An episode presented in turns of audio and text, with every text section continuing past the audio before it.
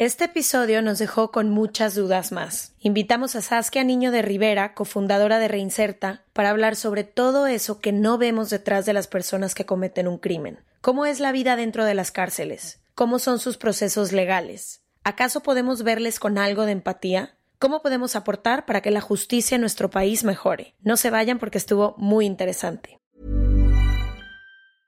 I'm Sandra, and I'm just the professional your small business was looking for. But you didn't hire me because you didn't use LinkedIn jobs. LinkedIn has professionals you can't find anywhere else, including those who aren't actively looking for a new job but might be open to the perfect role, like me. In a given month, over 70% of LinkedIn users don't visit other leading job sites. So if you're not looking on LinkedIn, you'll miss out on great candidates like Sandra. Start hiring professionals like a professional. Post your free job on linkedin.com/achieve slash achieve today. Wow. Nice. Yeah. What you're hearing are the sounds of people everywhere putting on Bombas socks, underwear, and t-shirts made from absurdly soft materials that feel like plush clouds. Yeah, that plush. And the best part? For every item you purchase, Bombas donates another to someone facing homelessness. Bombas. Big comfort for everyone. Go to bombas.com slash ACAST and use code ACAST for 20% off your first purchase. That's bombas.com slash ACAST. Code ACAST. From the beginning.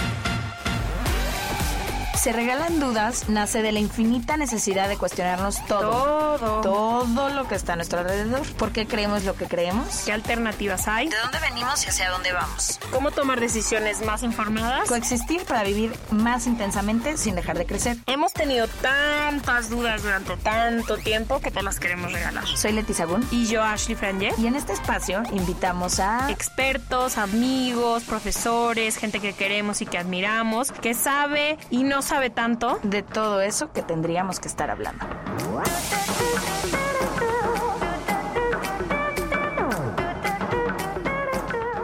en colaboración con ACAST. Bienvenidos a otro episodio de Se Regalan Dudas. Estamos felices de estar compartiendo con ustedes. Esta invitada nos estamos dando cuenta que ya la habíamos casado desde la primera temporada, pero por algo como que se nos borró del esquema un ratito y ahorita que estábamos buscando como historias Nuevas que contar. nuevas que contar. Y la verdad es que no hay mucho que podamos dar de introducción a y yo porque es un tema del que sabemos muy poco, esa es la realidad. Creo que uno de los acercamientos que hemos tenido recientemente y fue a través de una novela, que sé que para la novela, porque Guillermo Arriaga, que ya estuvo aquí en Se Regalan Dudas, nos compartió que para su última novela, Salvar el Fuego, pues estuvo documentando durante varios años de cómo estaba la situación real de las prisiones en México, pero al final es una novela. Entonces, la información que tenemos al respecto es muy poca. Sabemos que tenemos un sistema podrido de justicia en México y en Latinoamérica, con niveles de impunidad absolutos, que las cárceles son un fracaso, pero de ahí en más, pues no conocemos mucho y sobre todo no nos hemos involucrado en, en este ¿Y tema. ¿Sabes qué pasa con este tema? O al menos a mí me pasa como que no sé cuál es la otra alternativa de que pueda, o sea, si no existen las cárceles como son así, ¿qué, ¿cuál es la otra alternativa? Ni siquiera la conozco. O sea, no sé, estudia nuestra invitada y sé que propone varias cosas, pero ni siquiera la sabía antes de estudiarla. Entonces, bueno, sin más preámbulo, porque les digo, no es que podamos dar una introducción de ningún tipo. Lo único que sé y que me quedó grabado ahora que estábamos estudiando nuestra invitada antes de que llegara, es que evidentemente no es un problema de instituciones y autoridades y de nuestro gobierno exclusivamente. Tiene que ver con la participación ciudadana o la falta de participación ciudadana en este caso. Entonces, bueno, hoy nos acompaña Saskia Niño de Rivera. Ella tiene más de 12 años. Justamente, ¿qué se irá? ¿Yendo a cárceles o como estudiando el problema? Como que estando cerca del mundo criminal, delictivo, eh, seguridad. Ahí está, ella lo puso mejor que yo y además es fundadora de Reinserta. Saskia, bienvenida, se regalan dudas, gracias por venir. No, Ashley, a ustedes, gracias por tenerme en este, en este espacio con ustedes y abrir este micrófono a estos temas que no siempre son fáciles.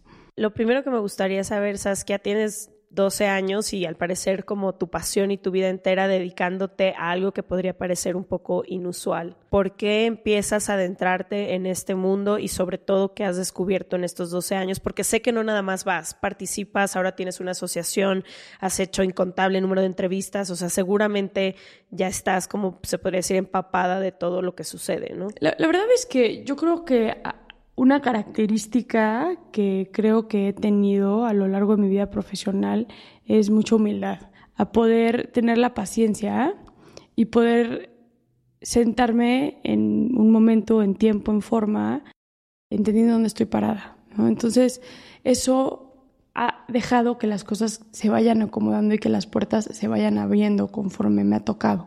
Yo he visto a veces que la gente, especialmente los jóvenes, quiero esto y van sobre algo y de repente al estar tan aferrados de el punto final, se pierden quizá de oportunidades tanto de crecimiento personal como de, quizá no es esto, pero es esto, porque se me abrió esta oportunidad y nunca lo había ni siquiera pensado, pero esto también me podría interesar, ¿no? Es como el ir aceptando. Yo soy, yo soy muy de la idea, ¿no? A los 17 años, 16 años que te dicen, ¿qué vas a hacer el resto de tu vida? Es como, fuck man, o sea, a esa edad no puedes saber qué vas a hacer el resto de tu vida. Como yo digo, no sabes de qué color quieres las uñas ese día, ¿cómo te preguntan qué vas a hacer por el resto de tu vida? Claro, no, no, o sea, a ver, hoy no sabemos qué color queremos las uñas, ¿no? Pero cuando tienes 17 años... Menos. No manches, yo pienso en la chava que era a los 17 años, era otra persona completamente distinta y pensar que en esos momentos tuve que pasar por definir mi carrera profesional me parece durísimo. Y la pasé de la fregada, la verdad, la pasé muy, muy mal este, escogiendo la carrera y como esa parte académica, pero sí, sí como que dije, voy con toda la fuerza, pero entendiendo que me falta mucho por saber, me falta mucho por conocer y lo que hoy diga quiero hacer, quizá se vaya transformando y esa transformación me fue permitiendo que se fuera definiendo mi pasión hasta donde dijera yo, aquí es donde quiero estar y ya las puertas que se vayan abriendo tienen que estar muy dirigidas a este tema porque quiero dejar de explorar, porque ya, ya estoy contenta, ya, ya, yo algo que defino mucho es, ya no existen para mí lamentar los domingos en la noche o festejar los viernes en la tarde, ¿sabes? ¿Se, acuerdan cuando íbamos en prepa? Bueno, yo lo digo cuando íbamos en prepa porque fue la última vez que yo viví eso, ah, por fin es viernes, o qué chinga, mañana es lunes. Yo eso llevo 12 años que no lo siento. Y es maravilloso vivir así, claro. ¿Y por qué escoges esto? O sea, ¿por qué escoges dedicarte a esto? Y sobre todo de manera tan cercana, ¿no? O sea, sé que tú haces field work, o sea, que es trabajo de campo todo el tiempo. ¿Por qué lo decides hacer y cómo qué has descubierto en estos 12 años? Mira, no, no tengo una respuesta del por qué, porque creo que ante el altruismo no debería de haber nunca una excusa. Y creo que hoy por hoy, para cómo está el mundo, todos tendríamos una razón por la cual hacer algo que tenga que ver con mejorar el país, el mundo, lo que sea. Ha sido un caminar maravilloso. Yo creo que soy muy afortunada justamente por lo que decíamos, ¿no? De haber encontrado la pasión en lo que haces y eso lo tengo como, como muy claro y no me saldría de ahí nunca. Algo que he aprendido a lo largo de estos 12 años creo que es eso, es la fuerza que tiene la pasión, el amor y la dedicación con lo que haces las cosas. Y la verdad me he ido enamorando de la población con la que trabajo. Me, me puede muchísimo la injusticia social. Es algo que me revienta. Y digo social porque luego la gente dice, ¿qué otro tipo de injusticia hay que no es la social? Es como, me refiero a seres humanos vivos y me genera gasolina para, para, para, seguir, para seguir adelante en esto. Los aprendizajes han sido muchísimo. Desde que nació mi hija, el aprendizaje más grande que he tenido es no soy, no soy inmortal. Antes pareciera que me sentía inmortal y te puedo contar anécdotas de cuando tuvo que venir un avión de la Policía Federal a sacarnos a las 3 de la mañana de Chihuahua porque entró la delincuencia organizada al hotel a amenazarnos y yo era como de, ah, qué momento, ya sabes. Hasta el último momento que tuve así donde no me di ningún tipo de miedo, que fue con seis meses de embarazo. Me invitó el gobierno federal a... Es que te juro, me acuerdo y me da una risa. Me invitó el gobierno, me, mandan un, un mensaje. Queremos que asistas a supervisar como, o sea, como fundadora de Reinserta, una misión que se va a llevar a cabo de aceptar, por favor, confirmar. yo, pues, sí. ¿Qué misión ¿Qué misión? no, no podemos darte explicaciones, solamente tendrías que estar a las cuatro y media de la mañana en el hangar de la policía. Y yo, no digan más, no digan más, ahí estoy, ya sabes. Y el papá de mi hija en ese momento, así de, sabe que, bueno, sabía que no me podía decir que no ni por equivocación, ¿no? Y, yo, me decía, ¿estás segura? Yo, 100%. 100%. Teníamos que llevar una maletita con un cambio de ropa, ir vestida de cierta manera. Y fue brutal porque fue un traslado secreto de personas privadas de la libertad de máxima seguridad a un penal nuevo. Entonces aterrizamos en el campo militar eh, de Michoacán y ahí vimos llegar a los aviones, pero para cuando empezaron a llegar los aviones en el campo militar ya no teníamos señal en los celulares. Entonces yo me desaparecí de la faz de la tierra. Yo obviamente me trepé a los camiones con los pepeles y nos fuimos tres horas en coche hasta llegar al centro de máxima seguridad federal en el medio así de la nada y en eso de las 2 de la mañana, yo, así con seis meses de embarazo, que si contesta el teléfono. Y yo, bueno, ¿cómo vas? El papá de mi hija, 2 de la mañana. Y yo, ¿cómo sabes que estoy aquí? Ya sabes. Y el otro día, ¿sabes que Por Dios. O sea, ya habló con el comisionado nacional de seguridad para ver dónde, chingados estás, ya sabes. Pero me dijo, lo único que te pido es que regreses a dormir. O sea, no te, no, no, no, no, que te quedado a dormir en la cárcel. Y yo, pues sí tenía pensado, pero ok. Y justo iba a salir el último helicóptero en ese momento. Nos trepan a... Perdón que ya desvié la pregunta. No, dale. pero nos trepan a este helicóptero de la Policía Federal y, y llega un güey así, todo, ya sabes, en SWAT, y me pone el cinturón y me sangolotea como para ver que esté bien ajustado y así.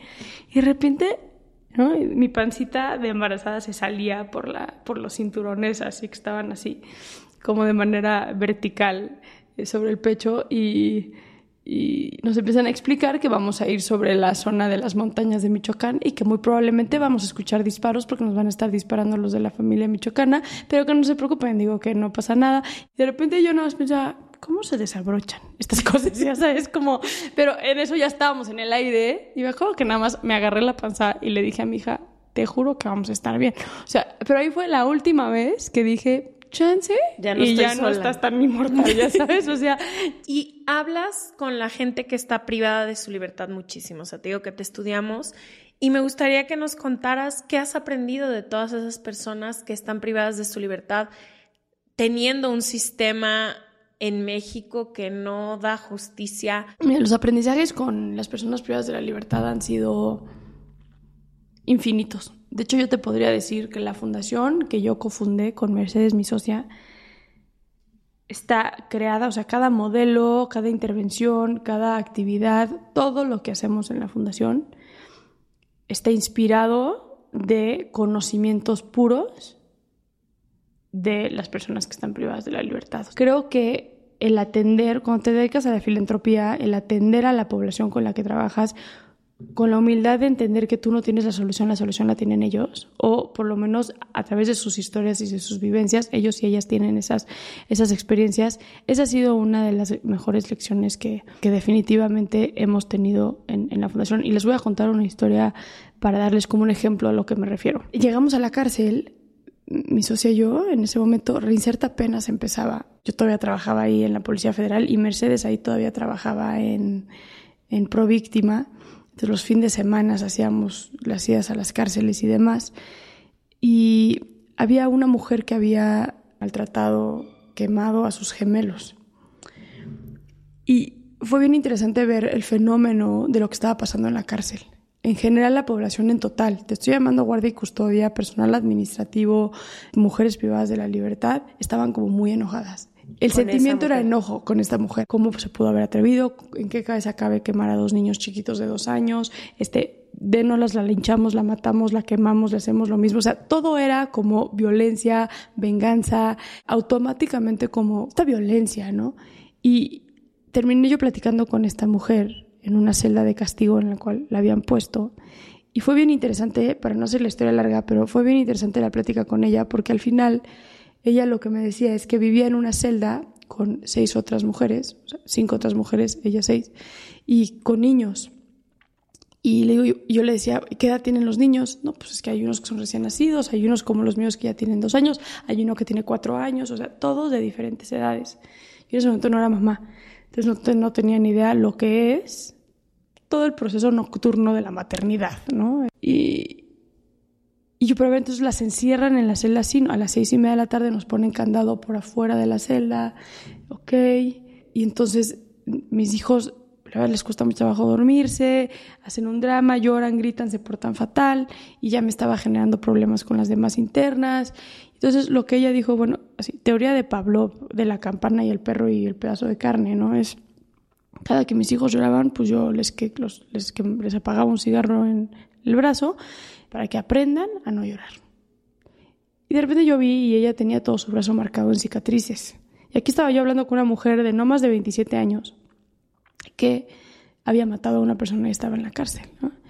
cuando salí de ahí, la reflexión que tuve con, con Mercedes fue, pues claro, aquí está esta mujer que seguramente lleva desde los dos años sin llorar, porque le enseñaron que llorar no se puede, que ya mató a alguien. O sea, ¿dónde canalizas toda tu frustración? No estoy diciendo que el no llorar es equivalente a ser una asesina pero, o asesino, pero hay formas, ¿no? Hay factores de riesgo y la parte de la restricción emocional es importante. Y le dije, güey, ¿te imaginas? Me acuerdo que Mercedes y yo hablábamos y decía yo, ¿te imaginas vivir en una celda con cinco otros niños, más los tuyos, más cinco otras mamás, de todos de diferentes edades, que te encierren por fuera, o sea, ni siquiera puedes tener tus tres minutos de salirte al patio y decir, respira, güey, para volver a meterte. Aparte, ¿te imaginas a los niños desde las seis y media en las celdas? O sea, fue todo un análisis de cómo se vive la materia. Y a raíz de ahí... Sí, de no poder simplificar un hecho, ¿no? Claro, y, y, a raíz de ahí se creó la primera ley en México, que es la que hicimos en Reinserta, de maternidad en prisión, que hoy es la ley, los artículos que están dentro de la Ley Nacional de Ejecución de, de, de la Ley de Ejecución Penal artículos sobre maternidad por primera vez en la historia en México y a raíz de ahí creamos el modelo de maternidad en prisión. Fue una tragedia, sin duda, el que estos niños hayan tenido que vivir o que hayan vivido esa violencia, no se lo deseo nunca jamás a nadie, pero el, tú me preguntas, Ashley, como cuáles son las lecciones que hemos tenido, estos son tipos de lecciones, ¿sabes? A raíz de ese momento, hoy tenemos el modelo en México más grande de maternidad en prisión que aparte es la ley que existe en México que regula el tema de la maternidad en prisión a nivel nacional, ¿no? Entonces, esos son los aprendizajes y de eso es Reinserta. Y cada que hacemos un proyecto nuevo, cada que hacemos un programa nuevo, ahorita en unas semanas vamos a presentar el estudio de niños, niñas reclutados por el narcotráfico. De repente llevamos seis, siete años trabajando con adolescentes en conflicto con la ley, privados de su libertad, cada vez hay más niños reclutados por el narcotráfico. ¿Quién está hablando de los niños reclutados por el narcotráfico? Nadie. Hagamos un estudio que tenga que ver con testimonios de niños reclutados. Y en un par de semanas vamos a sacar una investigación de 67 testimonios de niños reclutados por el narcotráfico, niños, niñas y adolescentes reclutados por el narcotráfico en México. Y esa es la lección, yo creo que más grande que he aprendido. Siempre está, o sea, que busques las soluciones dentro de quienes viven el problema. Claro, claro.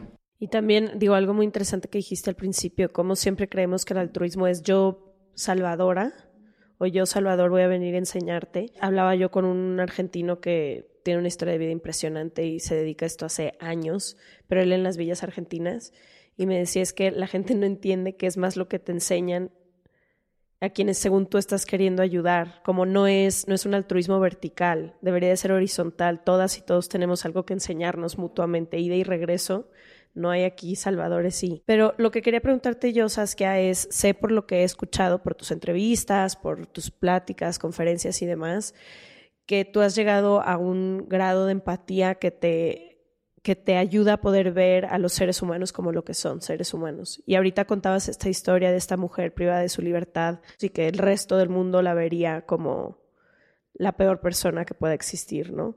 Y creo que por lo menos nosotras tres crecimos en un país y en un continente, me atrevería a decir, que está muy, que nos deja muy en claro desde que nacemos como cuál es el bien y el mal y esta dualidad, que, que poco deja ver la humanidad en las personas porque o eres buena o eres malo, o eres culpa o eres castigo. ¿Cómo has caminado tú hasta este lugar en el que sé que te sientas frente a un criminal que ha matado, no sé, que él abiertamente te dice, yo he matado a 82 mujeres y aún así puedes encontrarle algo de humanidad y sobre todo una curiosidad genuina por entender qué lo llevó ahí sin juzgarle.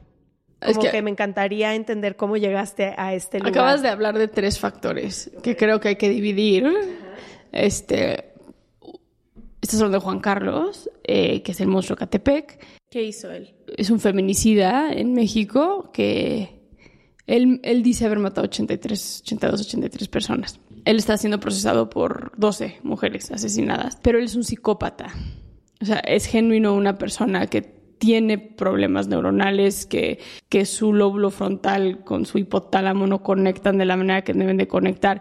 Y entonces, pues es como si tenle compasión a una persona esquizofrénica o tenle compasión a una persona con Alzheimer. Sí, yo, yo sí, claro que merita, o sea, merita un grado de... Más que empatía es, a mí no me nace, de plano no me nace el juzgar nunca, ¿sabes? O sea, y desde chiquita fui como, mis amigas, yo era la amiga como de, "Uy, cuando hay una situación hay que contárselo a Saskia en el aspecto de que ella no va a tener. Me acuerdo que una vez estaba en una borrachera con unas amigas de la escuela ultracatoliquísima del Oxford, de la Ciudad de México, y de repente en la borrachera una me mete al baño y me dice, es que tengo una situación. Y yo, ¿qué pasó? Pero en el baño, su mejor amiga estaba afuera. O sea, no, no, ella y yo no te creas que íntimas. Mi esposo me acaba de pedir un trío y no sé qué hacer. Y, y yo, wow, no me interesa. No, no, no, o sea, no seas tonta, güey, no te estoy, no te estoy proponiendo. quiero, gracias. Y yo, gracias, pero ahorita estoy bien. Y, ¿sabes? Pero me dijo, no, es que, ¿qué hago? Y yo, güey, qué chistoso, o sea, como que, que la gente le pasa esto conmigo, que es como, si- cuando hay que decirle a alguien algo que sea completamente incorrecto o que sea fuera de lo tradicional o que sea, vamos a decírselo a Saskia. Porque genuino es como de, güey, haz lo que te haga feliz, ¿sabes? Me da igual. Con los criminales o con los presuntos criminales me pasa una cosa similar. No es lo mismo, pero me pasa una cosa similar, que es, estás en un contexto de cárcel. ¿ah? No, estoy hablando, no es lo mismo que me pongas a un asesino serial enfrente ¿eh? en una cárcel que me lo pongas afuera.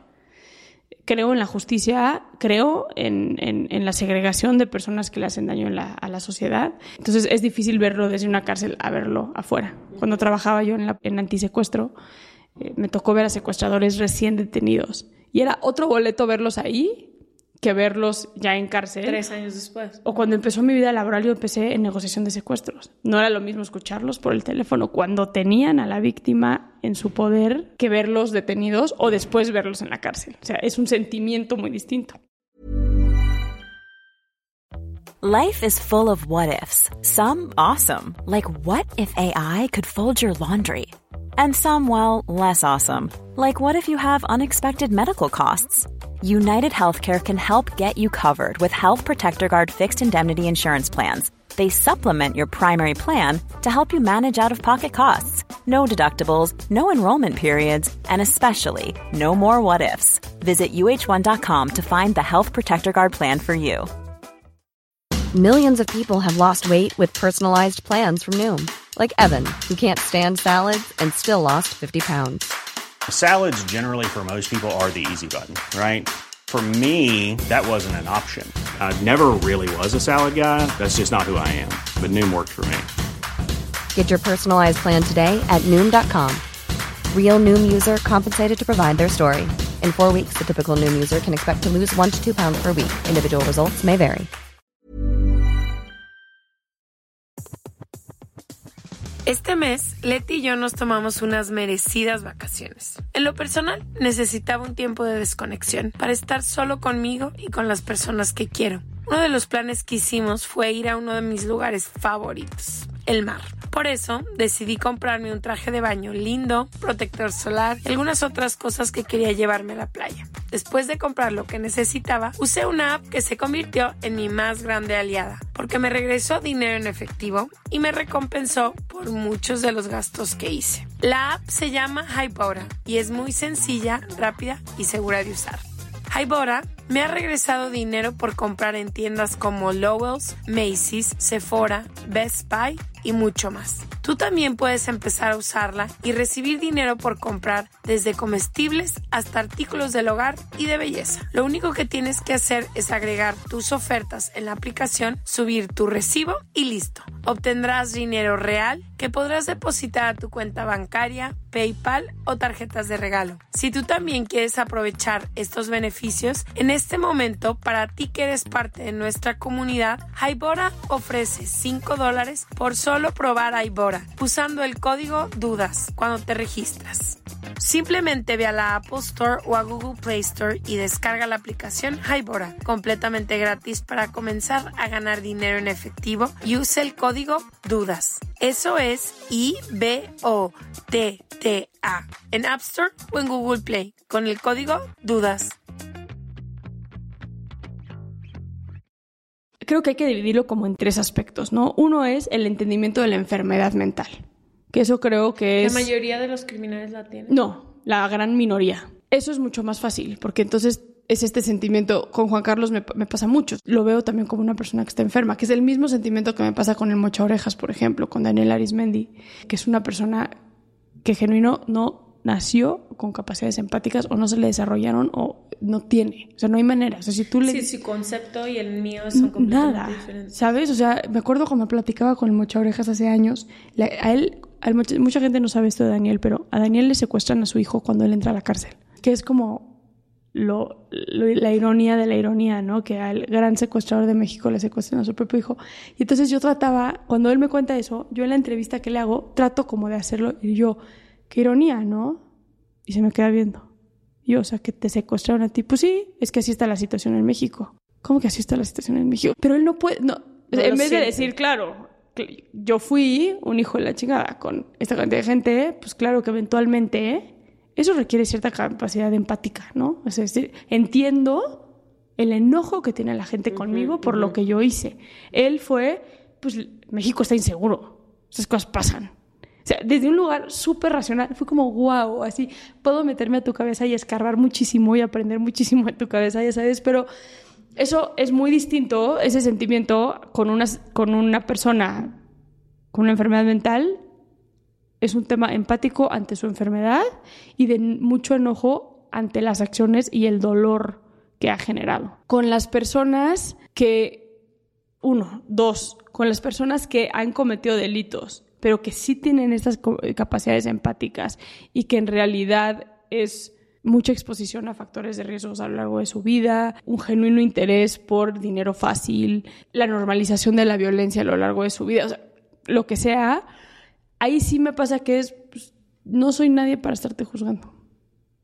El Estado es alguien para estarte juzgando y ya te juzgó y ya estás aquí adentro. Entonces, ¿de qué sirve que yo esté aquí enfrente y que yo te, y yo te juzgue a ti? Claro que me da coraje, claro que me da impotencia, claro que me da muchísima frustración, pero no lo convierto en enojo y no lo convierto en una necesidad de venganza. Es más, pero juzgo mucho el que en México y en general en Latinoamérica creo, hemos adoptado la venganza como un sinónimo de justicia.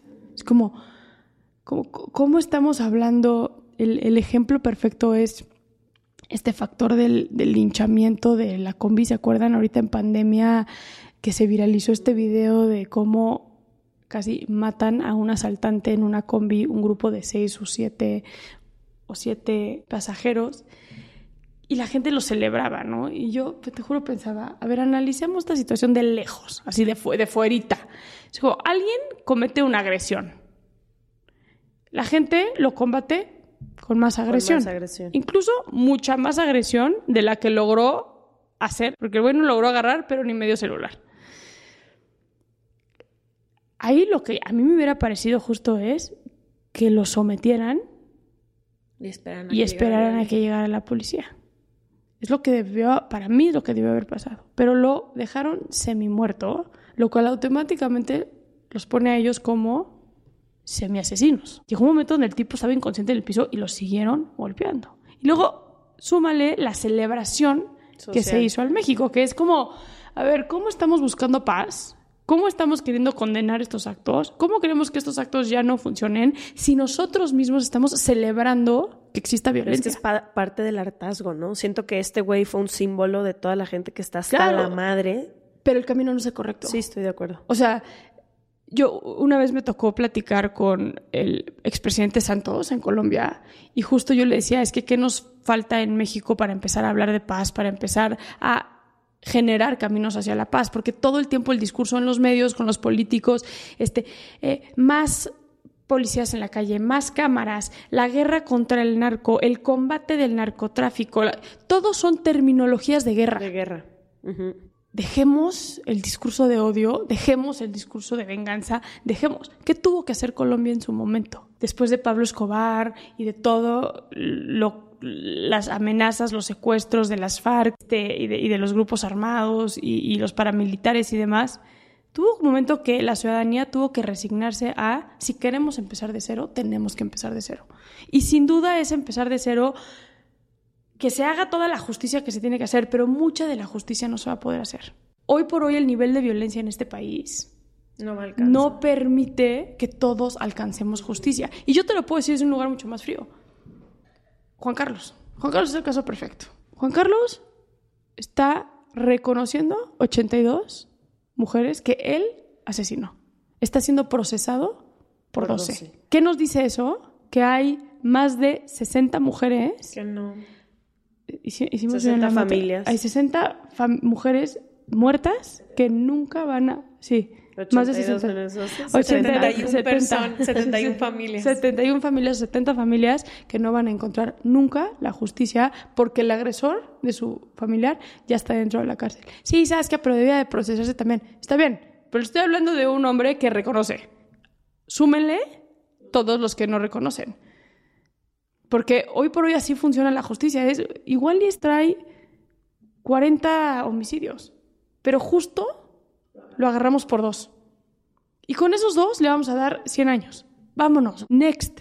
No tenemos, hoy por hoy no tenemos el sistema de penal para procesar absolutamente todo. Estamos rebasados. A ver, hoy por hoy, Sí, bueno, especialmente... 92 mil desaparecidos, imagínate. ¿Sabes cómo, se ¿Sabes cómo funciona en México con los desaparecidos? Cuando tú vas a levantar una denuncia de, oye, mi familiar está desaparecido, a ver, características, quién es, por dónde andaba, con quién se juntaba, ta, ta, y si la policía determina que seguramente andaba haciendo chingaderas, ni siquiera lo investigan ya. Daño, o es daño colateral de la guerra contra el narco y de todo lo que está pasando. No nos podemos meter a investigar cada que un narco mata a otro narco, entonces, perdón, nos- no, nos, met- no nos metemos a esos temas. Ojo, no estoy diciendo que todos los desaparecidos son gente que está relacionada, pero lo que estoy diciendo es, ya que Está exista ese criterio, es que Es está rebasadísimo el sistema. Entonces, Sí, tienen miles de cuerpos en las fosas que no, no tienen idea quiénes son. Es un desastre. Y, a ver, lo- las imágenes están, las fosas están. A ver, se me fotos, ya no saben dónde meter tantos cuerpos. Yo tuve una entrevista, hicimos el perfil del secuestrador y tuve una ¿Qué entrevista, es el perfil del secuestrador? un estudio que hicimos con 800 ¿quién es- secuestradores. quién es? ¿Quién es? O sea, cuál es su historia y demás, ¿no? Y me acuerdo que platiqué en una, con una mujer perteneciente al- a un cartel y que me decía, yo estoy dispuesta a hablar. Yo soy la encargada de tres o cuatro fosas donde hay un chingo de cuerpos. Yo estoy dispuesta a hablar. Quiero negociar. Me acuerdo que fui yo con una autoridad importante en ese momento y le dije, quiero hablar. ¿Sabes qué? No hay manera. No, no tenemos los recursos para saber dónde están esas fosas, porque si sabemos dónde están esas fosas, tenemos que sacar los cuerpos de esas fosas y tenemos que procesar los cuerpos que están dentro de esas fosas y no tenemos los recursos para Entonces, eso. mejor que se queden ahí los cuerpos. Que... Está durísimo. No estoy diciendo que esté bien o que esté mal, pero Sí, es pero es la asimilar dónde estamos parados hoy. O sea, hacer una intervención real de lo que está pasando en, en nuestro país, ¿no? Creo firmemente, ahorita estábamos hablando de las historias, ¿no? Que solo es a través de las historias que podemos conectar con todo. ¿Cómo podemos conectar con esta idea de lo que dices, de que cuando estudias la historia de estas personas donde la violencia está es lo, es lo mismo que lo más familiarizada del mundo cuando su historia de vida te da todas las pistas de por qué. Si los perfiles de los secuestradores me puedo imaginar que, que tienen demasiado en común todos ellos. ¿Cómo conectamos nosotros como sociedad con estas personas que crean el mal dentro de nuestros, nuestra vida? A mí hay una frase que me gusta mucho que se odia el delito y compadece al delincuente, ¿no? Hay que odiar la acción, sin duda. La acción es reprobable y detestable. Eh, la acción criminal puntual. Pero me parece que es súper importante que aprendamos a buscar qué hay detrás de esa persona y por qué lo hizo. En Reinserta hemos tenido grandes aprendizajes, pero muchos es de la gran mayoría de las personas que están en prisión se hubiera podido prevenir de alguna u otra manera. Y me puedo ir desde un factor psicosocial. Les voy a platicar un caso, les voy a platicar dos casos rapidísimos. Uno de un adolescente que ahorita tenemos en la casa de medio camino. Un chavito que nace en un prostíbulo. Su mamá es sobre víctima en ese momento de trata. La tienen prostituyéndola en una casa aquí en México, estado en México. Nace ahí el chavito. El niño nace adentro de la, del, del, del prostíbulo y a los tres años el niño empieza a fungir como para atender a los clientes pedófilos, ¿no? para no entrar a detalles. Este niño a lo largo de los años, pues desde que los tres años empieza a tener relaciones sexuales, empieza a tener como muchos diferentes actos sexuales en, dentro del prostíbulo y un día logra escaparse y se vuelve un niño de la calle. Lo agarra el DIF, lo mete a una casa hogar. En la casa hogar, él teniendo 14 años, tiene relaciones sexuales con un niño de 7 años. El DIF lo acusa de violación a un menor. Llega a la comunidad de internamiento, que son las cárceles de menores. Él viene por violar a un niño de 7 años, ¿no? porque teléfono descompuesto, ¿no? así se va llevando. Y lo violan adentro de la cárcel a él, porque pues, cuando, violas en la, cuando violas a un niño en la cárcel te va de la chingada. ¿no? A él lo terminan violando adentro de la, de la, de la cárcel. Cuando termina su, su, medida, su sentencia, nos los mandan a México a, a, que lo atendamos nosotros. Ahí les va el violador en niños. No manches. O sea, ¿cómo nos atrevemos a llamarle violador a este niño cuando a él lo estaban violando a los tres años? Y esto es lo que este niño aprendió. Lo único que vivió. Es lo único que vivió ese niño. Y tampoco lo cuidamos cuando estaba en un prostíbulo. ¿No? Y si quieren podemos hablar de la cantidad de niños hoy que son usados en prostíbulos, para la pornografía infantil, todos esos temas. Eso desde un lugar psicosocial. Podemos verlo como el violador y quedarnos ahí. Y que la gente diga, no, ese es un violador, mejor a mí no me metan en ese tema. ¿Quieres verlo así? Adelante. ¿No? Qué, qué fácil. Lavarte las manos, ¿sabes? Por otro lado, tienes un Daniel Arismendi, un mocha orejas, que entra a la cárcel por robo de autopartes la primera vez y le paga 100 mil pesos en ese entonces a un juez por salir libre. O sea, la corrupción, un juez liberó a lo que se volvió El, el secuestrador más cabrón de la historia de este país.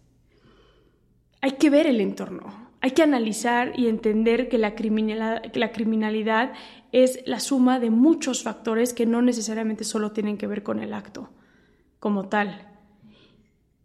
Si no nos atrevemos a entender y aceptar que el mocha orejas pudo hacer lo que pudo porque salió de la cárcel cuando nunca debió haber salido de la cárcel, gracias a que un juez corrupto, como muchos pesos. que tenemos en este país, por 100 mil pesos lo liberó, estamos jodidos, ¿no? Uh -huh. Así, así lo, lo, lo, entiendo yo. Entonces, mucha gente luego, claro, Saskia, la que, bueno, les van a negar comentarios.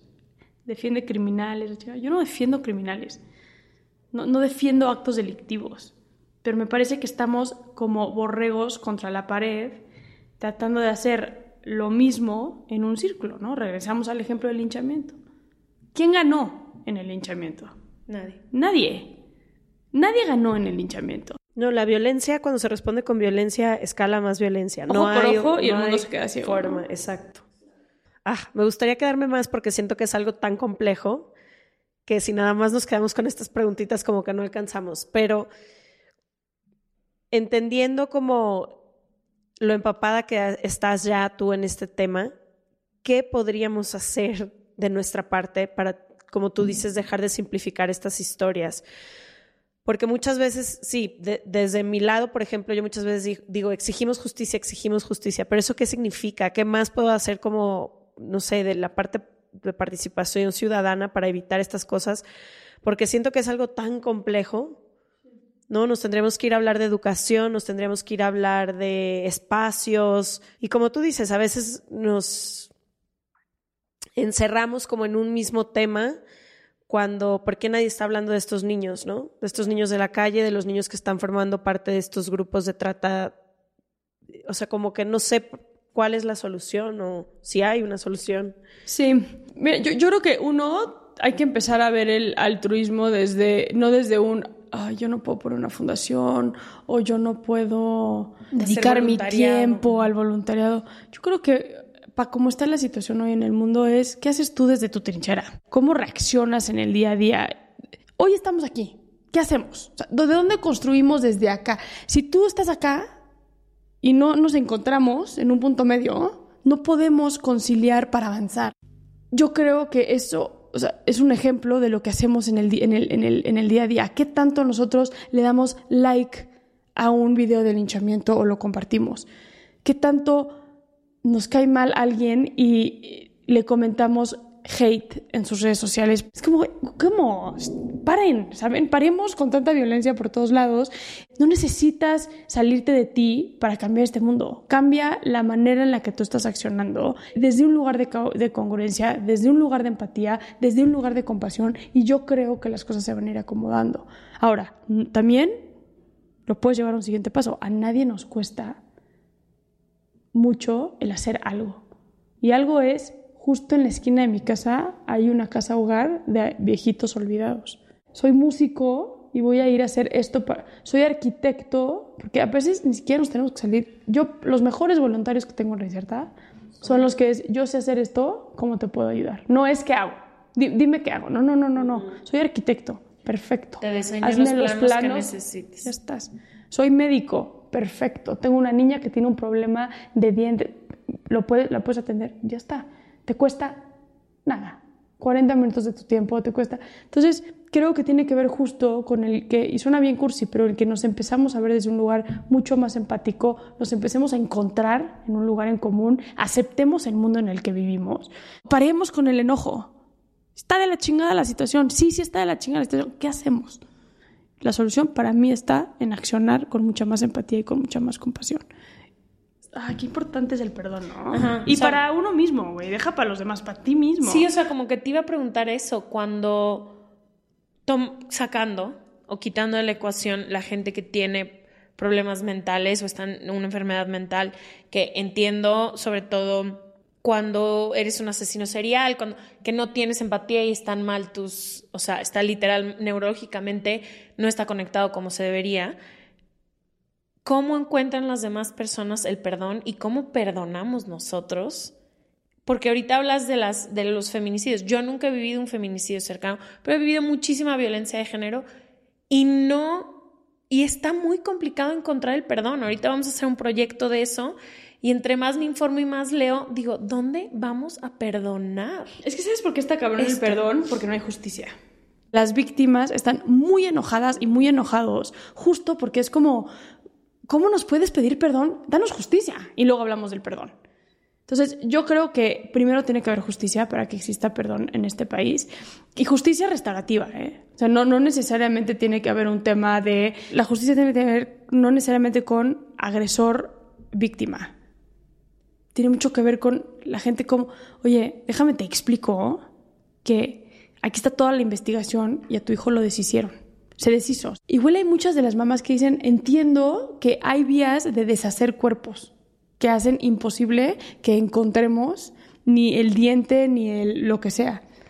Pero cómo han disfrazado, cómo han disfrazado absolutamente todo. Corrupción no fue así, pero sí fue así, pero se entendió esto, pero no se buscó de esta manera, pero eso es lo que no es justo. Si se hubiera dado un trato humano a las víctimas desde un principio, la justicia se entiende desde un lugar diferente y entonces el perdón se puede entender desde un, desde un lugar muy, muy distinto.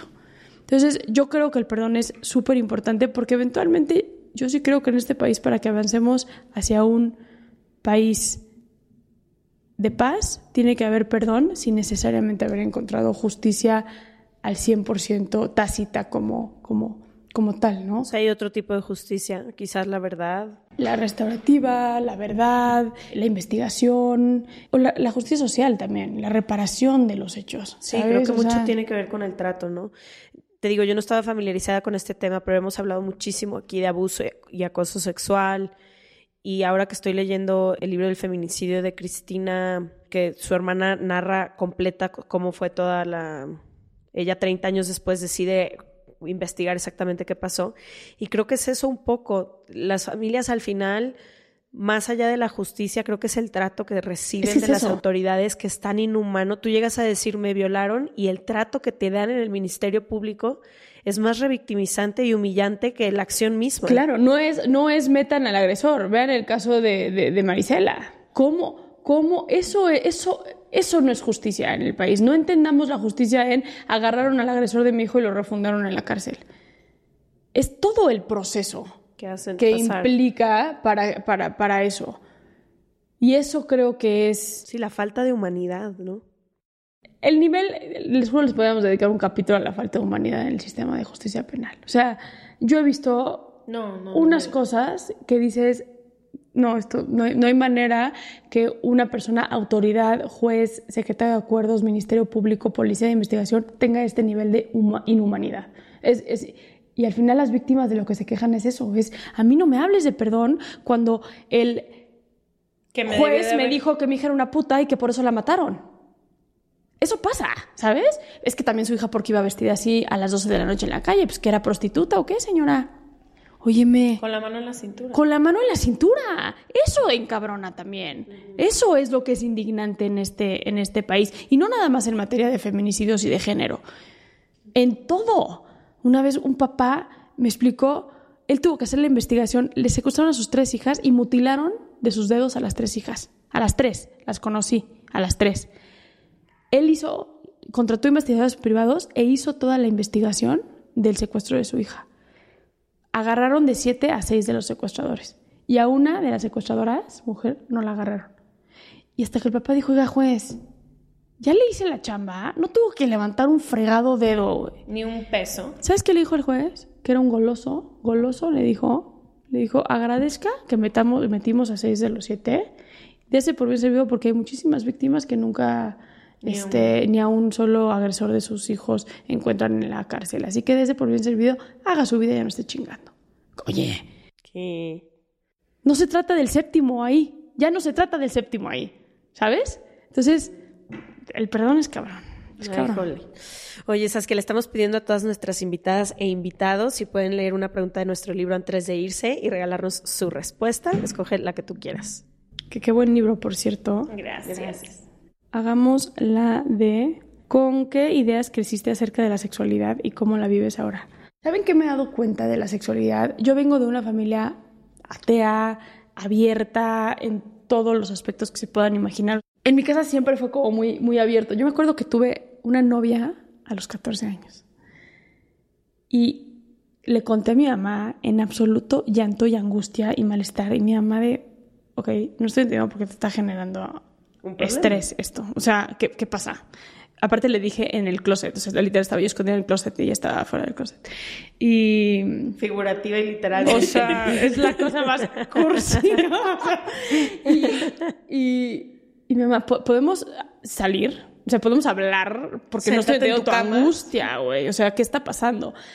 Yo creo que mucho, y yo lo vivo ahorita mucho con mi hija, mucho es no lo que necesariamente se habla también en casa o no se habla en casa, que entiendo que la sexualidad es un tema muy complejo en casa, pero también es todo lo que consumimos todo el tiempo, todo el día. Y luego leí un artículo que es, en México el promedio de edad en el cual los hombres empiezan a tener relaciones sexuales es a los 16 años. Pero empiezan a tener interacciones sexuales a los 11, o sea, a ver porno y demás. Quiere decir que de los 11 a los 16, quien los educa en materia de sexualidad es la pornografía. Y luego, ¿por qué estamos inundados en abuso sexual y en violación y en, todas esas cosas? El reto que yo, y hoy lo vivo como mamá también, es cómo o dónde frenamos todo lo que está pasando en el mundo y educamos a nuestros hijos sobre la sexualidad. O como al revés, en una familia conservadora, lo que se calla en casa se consume de afuera, ¿sabes? Entonces... Sí, ambas cosas es, son un reto. Complicadísimo, complicadísimo. Me parece que la única solución es la comunicación en absoluto y el no tabú. Y creo que se tiene que... O sea, es absurdo que hoy por hoy la sexualidad en la escuela se siga manejando desde la concepción, biológico. Este, es una locura absoluta, ¿sabes? Ay, que muchas gracias. Vamos a dejar aquí toda la información de Reinserta en sergalandudas.com diagonal suscríbete. Muchas gracias por venir. No, gracias. ustedes por invitarme. Y nos vemos el próximo martes. Bye.